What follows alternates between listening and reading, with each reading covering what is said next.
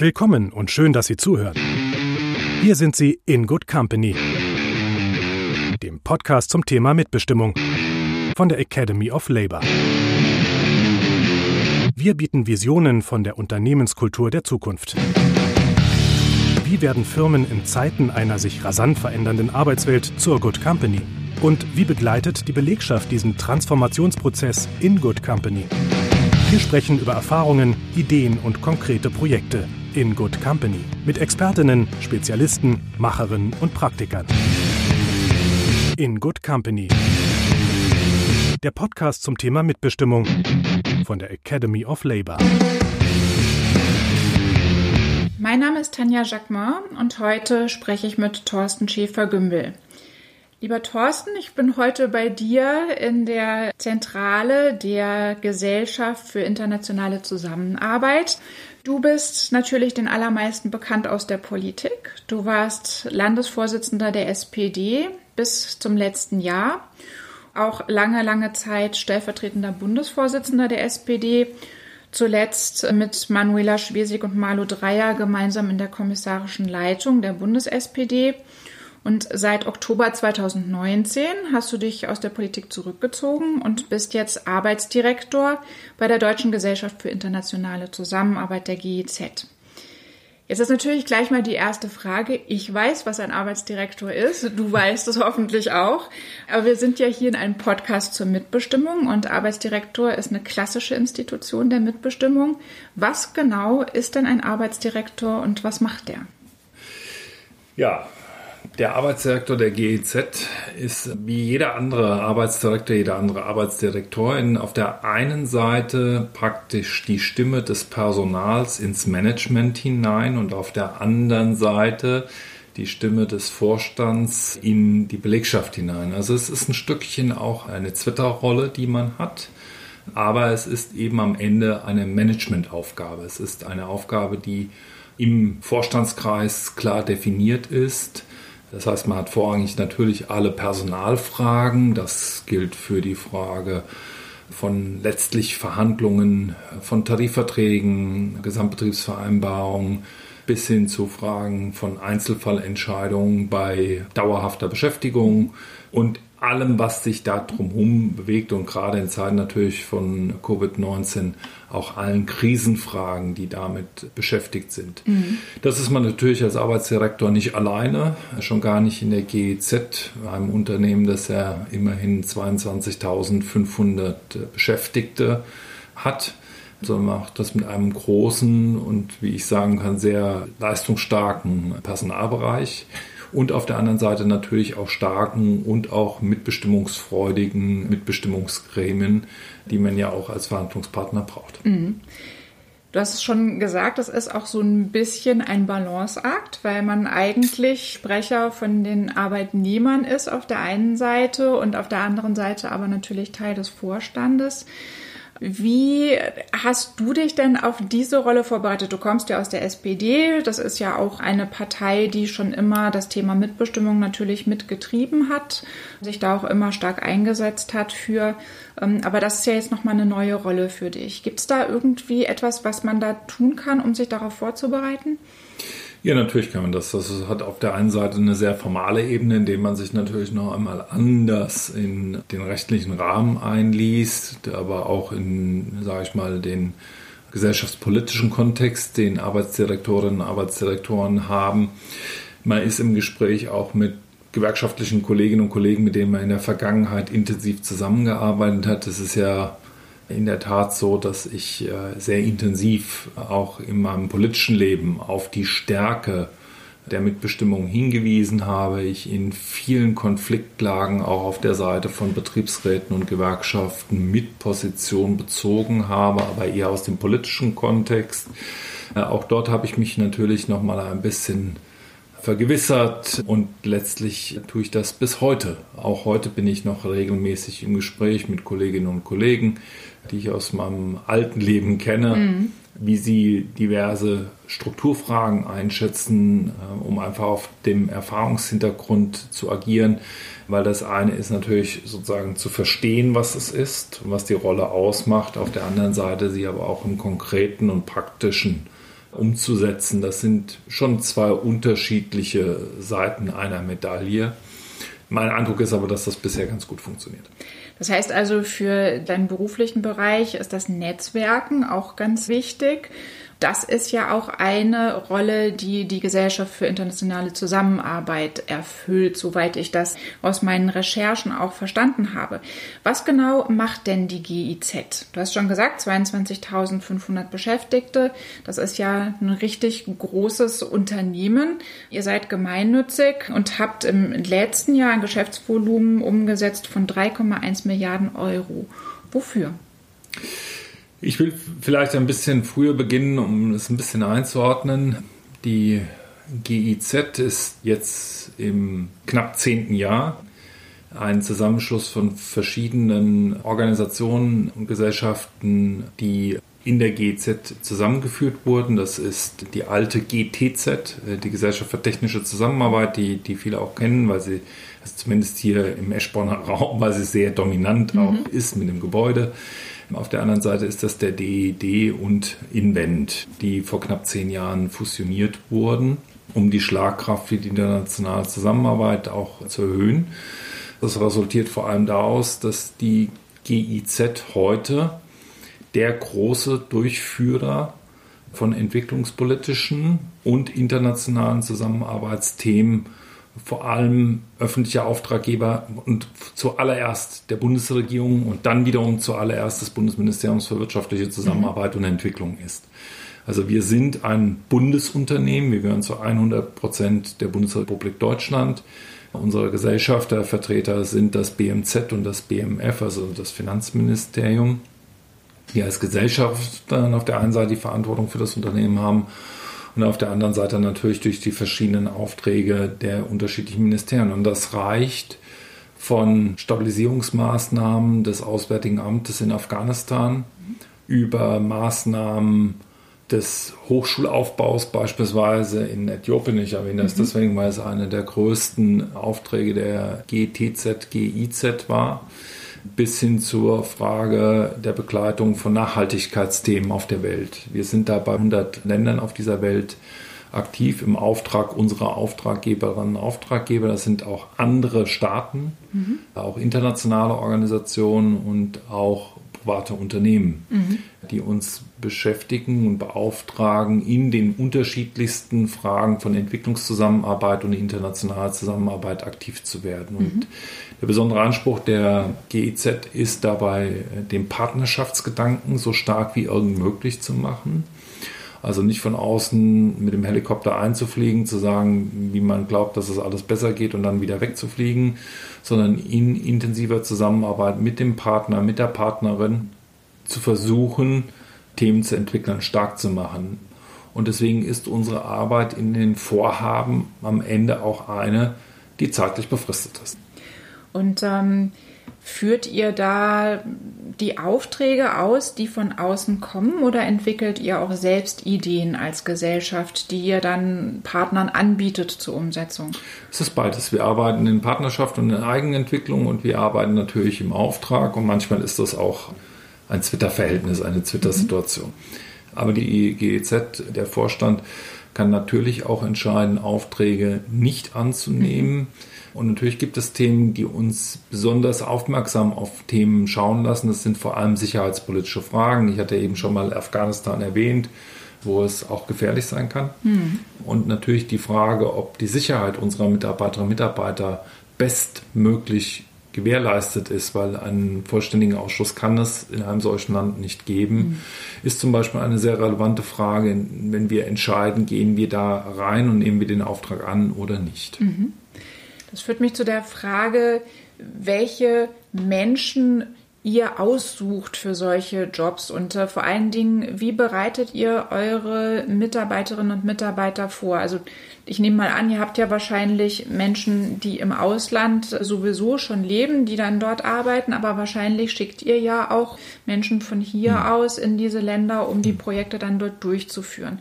Was braucht man als Voraussetzung, um hier bei der GEZ solche Projekte machen zu können?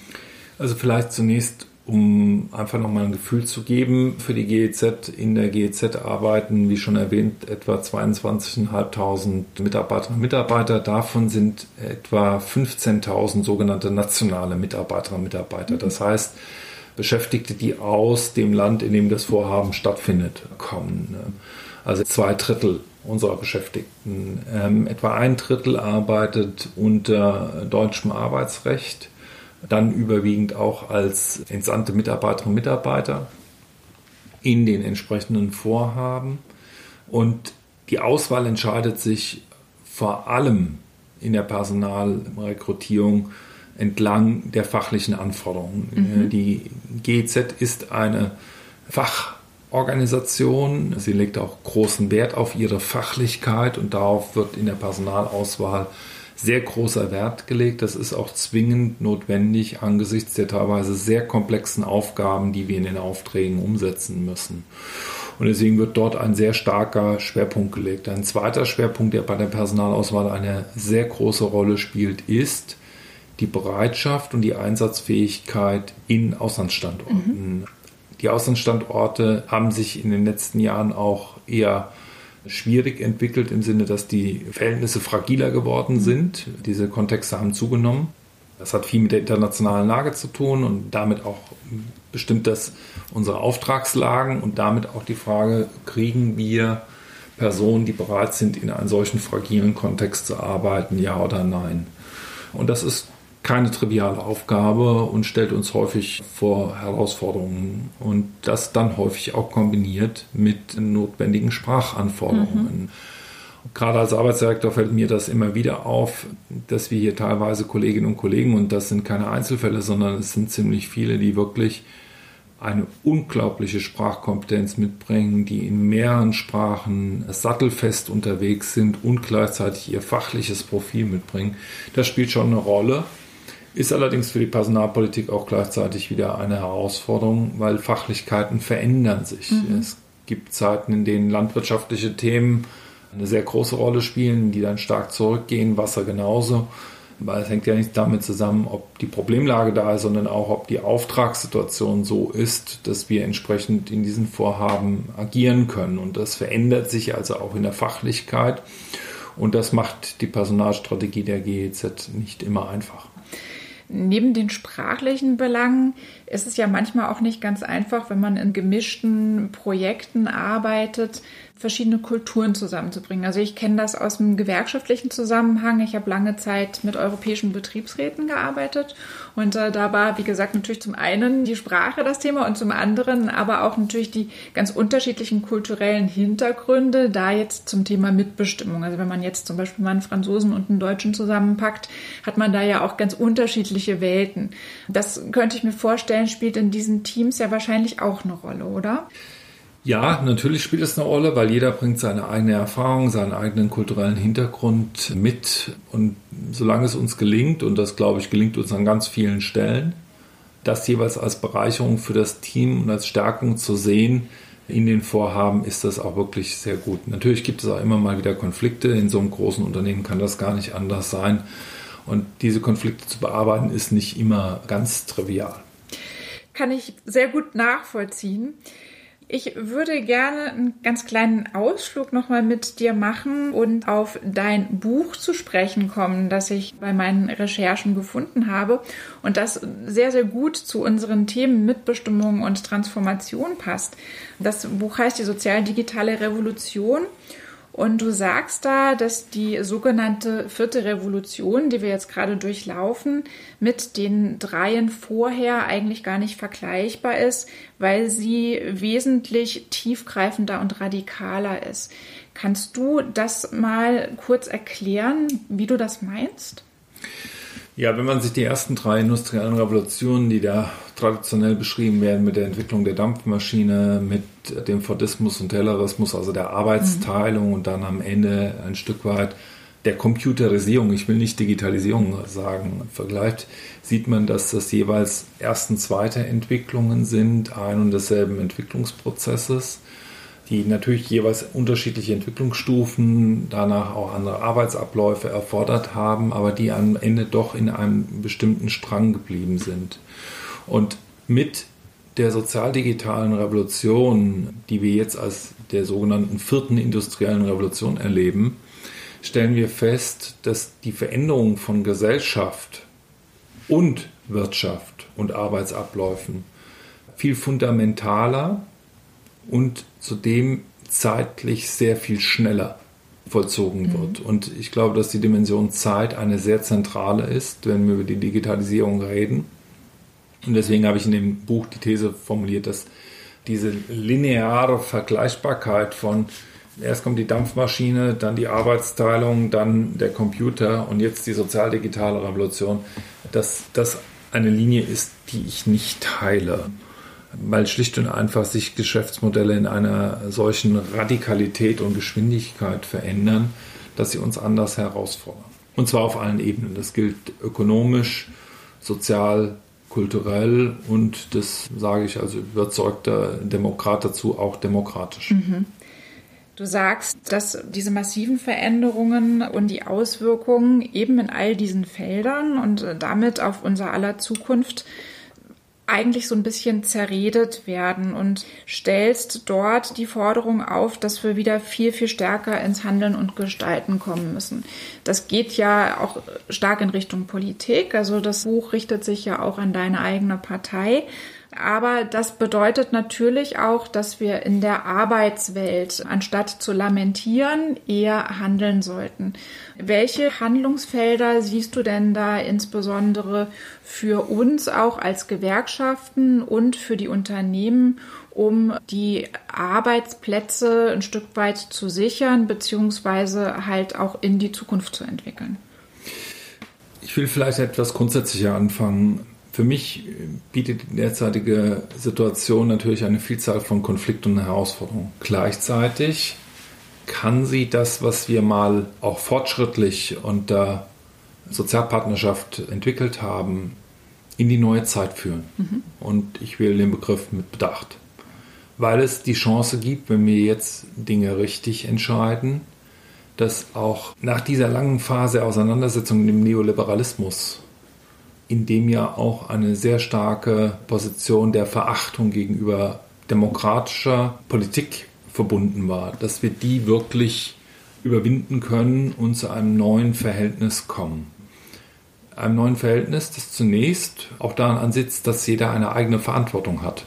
Es geht auch um Eigenverantwortung. Es geht nicht darum, dass der Staat oder die Politik, die es sowieso nicht gibt, weil sie ja auch jeweils in unterschiedlichen Interessensteilen definiert ist, dass es eine echte Chance gibt, dort eine neue Balance auszurichten. Und es gibt einfach viele Themen in dieser sozial-digitalen Revolution, wie ich sie beschreibe, die eben nicht alleine Fragen von Unternehmenspolitik sind, sondern die zum Beispiel in der Frage von Bildung, Ethik, Demokratie, eben Sozialstaat weit hineinreichen in Fragen, die sich klassischer Unternehmensentscheidungen entziehen. Mhm.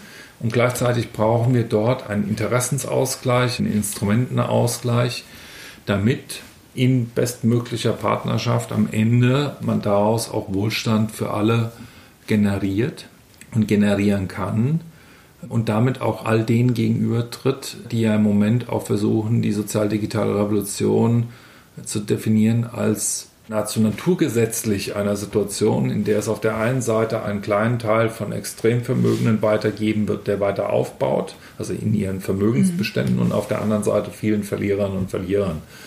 Und ich glaube, dass diese sozialökonomische Transformation, die mit der Digitalisierung verbunden ist, nicht zu einer Verlierersituation führen muss, mhm. sondern dass wir genau das Gegenteil erreichen können, wenn wir uns hinsetzen und ernsthaft über die Frage was sind die richtigen Rahmenbedingungen dafür? Das fängt bei der Frage, und das ist sowohl für Gewerkschaften, Betriebsräte, Arbeitsdirektorinnen, Arbeitsdirektoren keine einfache Frage. Was bedeutet das für Arbeitszeitpolitik? Ja. Welchen Rahmen brauchen wir dafür gesetzlich? Welchen brauchen wir betrieblich? Bis hin zur Frage, was heißt das für Sozialstaatlichkeit? Welche Rolle spielt Mitbestimmung zukünftig? Zum Beispiel bei der Fort- und Weiterbildung. Ich bin grundsätzlich der Auffassung, dass es auch da ein Befassungs- und Initiativrecht geben muss für Betriebsräte, mhm. wenn es um Fragen von Qualifizierung geht, Setzt im Übrigen allerdings auch voraus, dass sich auch der betriebsrätliche Teil damit anders auseinandersetzt, als er das heute an vielen Stellen kann. Mhm. Bist du ein Verfechter der Idee, dass wir sowas wie ein bedingungsloses Grundeinkommen haben? Ich bin bekannt als kategorischer Gegner des bedingungslosen Grundeinkommens. Das hat sehr grundsätzliche Implikationen bei mir und die Frage, welche Rolle spielt für uns Arbeitsgesellschaft? Mhm. Und das bedingungslose Grundeinkommen unterstellt ja zunächst, dass die Arbeitsgesellschaft keine Rolle mehr spielt und dass mhm. man deswegen unabhängig davon mehr als ein Grundeinkommen letztlich bekommt. Und meine Auffassung ist das nicht, weil ich davon überzeugt bin bis heute, dass Arbeit Teil von Identität ist, von mhm. Identitätsbildung. Wir fragen uns abends, wenn wir uns auf einer Party das erste Mal kennenlernen würden, nicht, welche Steuerklasse man hat, sondern man fragt sich in der Regel, was man tut. Stimmt. Und daraus leitet sich ganz viel ab. Mhm. Auch wenn ich mir die Debatte um das bedingungslose Grundeinkommen der letzten 40 Jahre anschaue, und da lege ich jetzt mal alles beiseite, was aus philosophischen und christlichen Prägungen heraus in den letzten hunderten Jahren auch immer mal wieder definiert wurde, um ja am Ende im Prinzip zu mehr Gerechtigkeit zu kommen. Wenn ich mir anschaue, was in den letzten 40 Jahren dazu publiziert wurde, sind das teilweise sehr verquere Debattenbeiträge, die ich alle nicht teile, die ich alle nicht nachvollziehe und deswegen bin ich kein Fan des bedingungslosen Grundeinkommens. Das ist ja eine Position, die, die sehr viele auch vertreten. Also ich hatte vor kurzem ein Gespräch auch mit einem Wirtschaftsphilosophen, der auch genau das vertritt und sagt, wir identifizieren uns ja auch ein ganzes Stück weit über Arbeit. Du sagst ja, dass die Arbeitswelt sich stark verändern wird. Also das ist ganz klar. Aber das heißt eben nicht, dass wir ganz, ganz viel Arbeit verlieren werden, sondern halt an andere Arbeit dazu gewinnen können. Was brauchen wir denn insgesamt als Land, als Gesellschaft? Was müssen wir zur Verfügung stellen an Qualifizierungsmöglichkeiten, um diese Veränderungen auch für die Beschäftigten tragen zu können, aushalten zu können, so dass wir eben nicht Menschen dann haben, die sich da als absolute Verlierer fühlen? Auch hier würde ich gerne noch ein bisschen anders anfangen. Arbeit wird sich verändern und der Dreh- und Angelpunkt wird werden, gelingt es uns alle dabei mitzunehmen, dass sie sich auf diese Veränderungen einlassen. Und das hat zwei Kategorien, die dabei eine besondere Rolle spielen. Das eine ist die Frage, ist das mit Sozial- und Statusverlust verbunden? Und auf der anderen Seite kann ich mich auf eine neue Aufgabe oder eine sich verändernde Aufgabe einlassen. Und das hat in allen Transformationen eine Rolle gespielt und die Brüche waren teilweise sehr hart in der Vergangenheit und wir haben auch hier die Chance, zumindest in bestimmten Regionen und Staaten diese Transformation deutlich weicher zu gestalten in den Übergängen, als das in der Vergangenheit war. Das gilt allerdings, und das will ich ausdrücklich als Arbeitsdirektor der GEZ sagen, nicht für alle Teile der Welt. Mhm. Es gilt nicht einmal für die Mehrheit der Welt, wo diese Brüche sehr viel härter werden. Und sich auch jetzt in der jetzigen Krise ja abzeichnet, mhm. dass Ungleichheiten, ökonomische und soziale Entwicklungen sich wieder deutlich verändern. Und da ist noch gar nicht eingepreist all das, was rund um das Thema Nachhaltigkeit zwingend auf die Transformation einwirkt. Aber für uns bedeutet es vor allem, dass wir dafür sorgen, dass es am Ende eine gesellschaftliche Debatte, an der wieder jeder beteiligt ist, dass die Rolle von Bildung, sozialen, Gesundheits-, Pflegeberufen, deren Bedeutung massiv zunehmen wird, einfach aufgewertet wird. Und das ist auch eine Frage von Tarifierung, aber nicht nur. Und auf der anderen Seite dafür zu sorgen, dass im schlimmsten Fall eben jemanden, der zukünftig an der Drehbank keinen Platz mehr hat, weil es diesen Arbeitsplatz in dieser Form nicht mehr gibt, die Qualifizierung bekommt, dass er diese andere Aufgabe annehmen kann.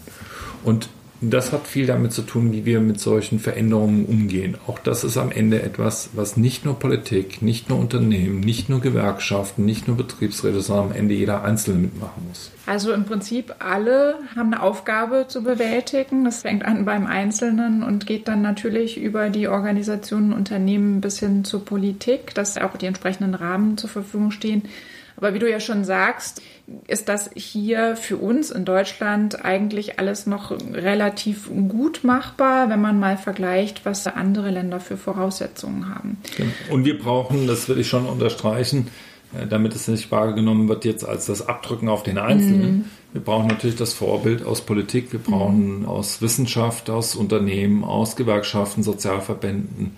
Wir brauchen im Prinzip alle, die da engagiert und unterwegs sind, auch die Vorbilder, die bereit sind, das mitzugehen und nicht ständig in so einer 0-1-Logik mhm. alles oder nichts, schwarz oder weiß mhm. zu agieren, sondern auch zu sehen, wie diese Transformation gemacht wird. Ja, mhm. es geht nicht nur darum, ein schönes Bild von morgen und übermorgen zu zeichnen, sondern es geht vor allem um das Machen, wie diese Veränderung geht.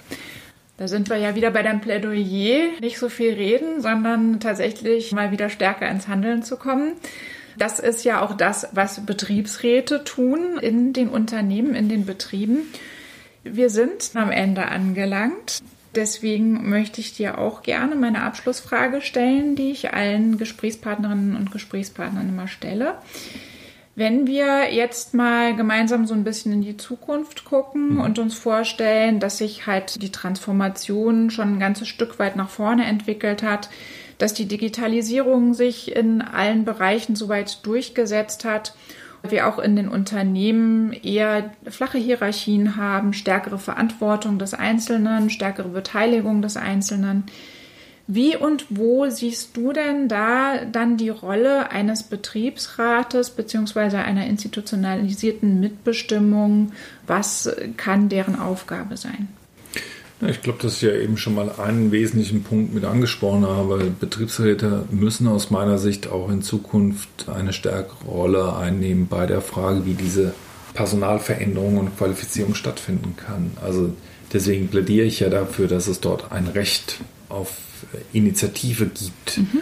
Aber es ist nicht das Einzige, sondern die Rolle der Betriebsräte wird sich im Grundsatz fundamental gar nicht verändern. Weil auch wenn Hierarchien flacher werden, wenn die Rolle des Einzelnen im Betrieb nochmal anders wird, bleiben bestimmte Grundauseinandersetzungen gleich. Und Mitbestimmung wurde geschaffen, um dort in Sozialpartnerschaft einen Ausgleich zu schaffen. Und dieser Teil wird nicht weggehen dadurch. Es gibt viele, die sagen, dass durch die Digitalisierung und die Transformation, wir hatten das eben schon mal am Ausklang um das bedingungslose Grundeinkommen, diese Konflikte möglicherweise sogar zunehmen während es Themen gibt, die sich, insbesondere was die Frage vielleicht von mehr Selbstständigkeit am Arbeitsplatz und auch Selbstentwicklung durch den Einzelnen größer geworden sind, also wird sich die Arbeit zwar verändern, aber sie wird nicht in Frage gestellt. Wir werden auch in Zukunft Betriebsräte und die Mitbestimmung brauchen, wenn wir diesen Partnerschaftsgedanken wirklich stark machen wollen. Sie hörten In Good Company der Podcast zum Thema Mitbestimmung von der Academy of Labor.